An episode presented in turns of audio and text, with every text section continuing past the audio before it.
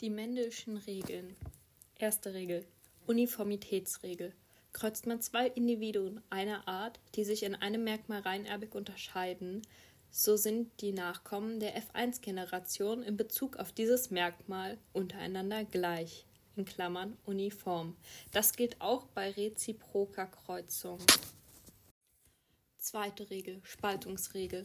Kreuzt man die Mischlinge der F1-Generation untereinander, so treten die in der F2-Generation die Merkmale der P-Generation in einem bestimmten Zahlenverhältnis auf. Bei dominant rezessiv 3 zu 1, bei intermediär 1 zu 2 zu 1. Intermediär Allele wirken gleich stark. Durchmischung des Materials. Homozygot reinerbig.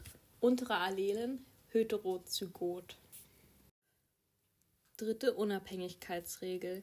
Werden zwei reinerbige Eltern gekreuzt, die sich in mehreren Merkmalen unterscheiden, so werden die Erbanlagen frei kombiniert und unabhängig voneinander vererbt. 9 zu 3 zu 3 zu 1. In der F2-Generation treten sämtliche Merkmalkombinationen der Elterngeneration auf. Es können reinerbige Individuen mit neuen Kombinationserbanlagen entstehen. Gene liegen auf unterschiedlichen Chromosomen. Freie Kombinierbarkeit der Gene. Es gibt vier Varianten. Gene liegen auf einem Chromosom. Genkopplung. Erstes Merkmal tritt nur auf in Zusammenspiel mit dem zweiten. Es gibt keine freie Kombinierbarkeit der Gene. Varianten wie beim monohybriden Erbgang. Zwei Varianten. Genkopplung. Nach Drosophila. Liegen Gene gekoppelt auf einem Chromosom, können sie auch nur gemeinsam weiter vererbt werden. Ihr Zahlenverhältnis entspricht dann einem monohybriden Erbgang 0 zu 1. Sie können nur durch ein Crossing Over anders vererbt werden. Klassische Züchtung. Erstens Auslesezüchtung. Einzelauslese. Pflanzen mit Züchtungszielen entsprechenden Merkmalen werden ausgelesen und ihren Nachkommen gesondert angebaut. Dann gibt es noch die Massenauslese, die positive. Individuen mit gewollten Merkmalen werden ausgelesen und vermehrt. Negative Massenauslese. Alle nicht Zucht entsprechenden Pflanzen werden ausgelesen und nicht vermehrt. Kombinationszüchtung, Kreuzung von verschiedenen Genotypen, neue Genotypen entstehen. Eltern werden in den Genotypen vereinigt. Zusammenwirken dieser Gene führt zu neuen Phänotypen. Erwünschte Merkmale können verstärkt werden, unerwünschte zurückgedrängt.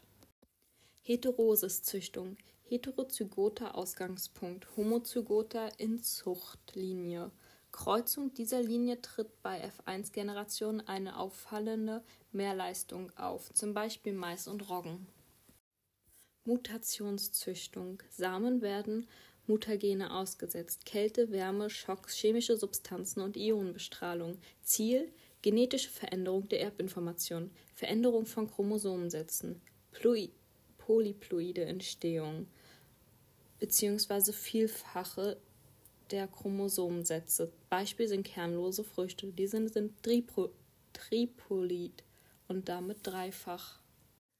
Ziele der Tierzucht: Erhöhung der Leistungsfähigkeit, Verbesserung der Qualität, Eignung für die industrielle Produktion und Widerstandsfähigkeit.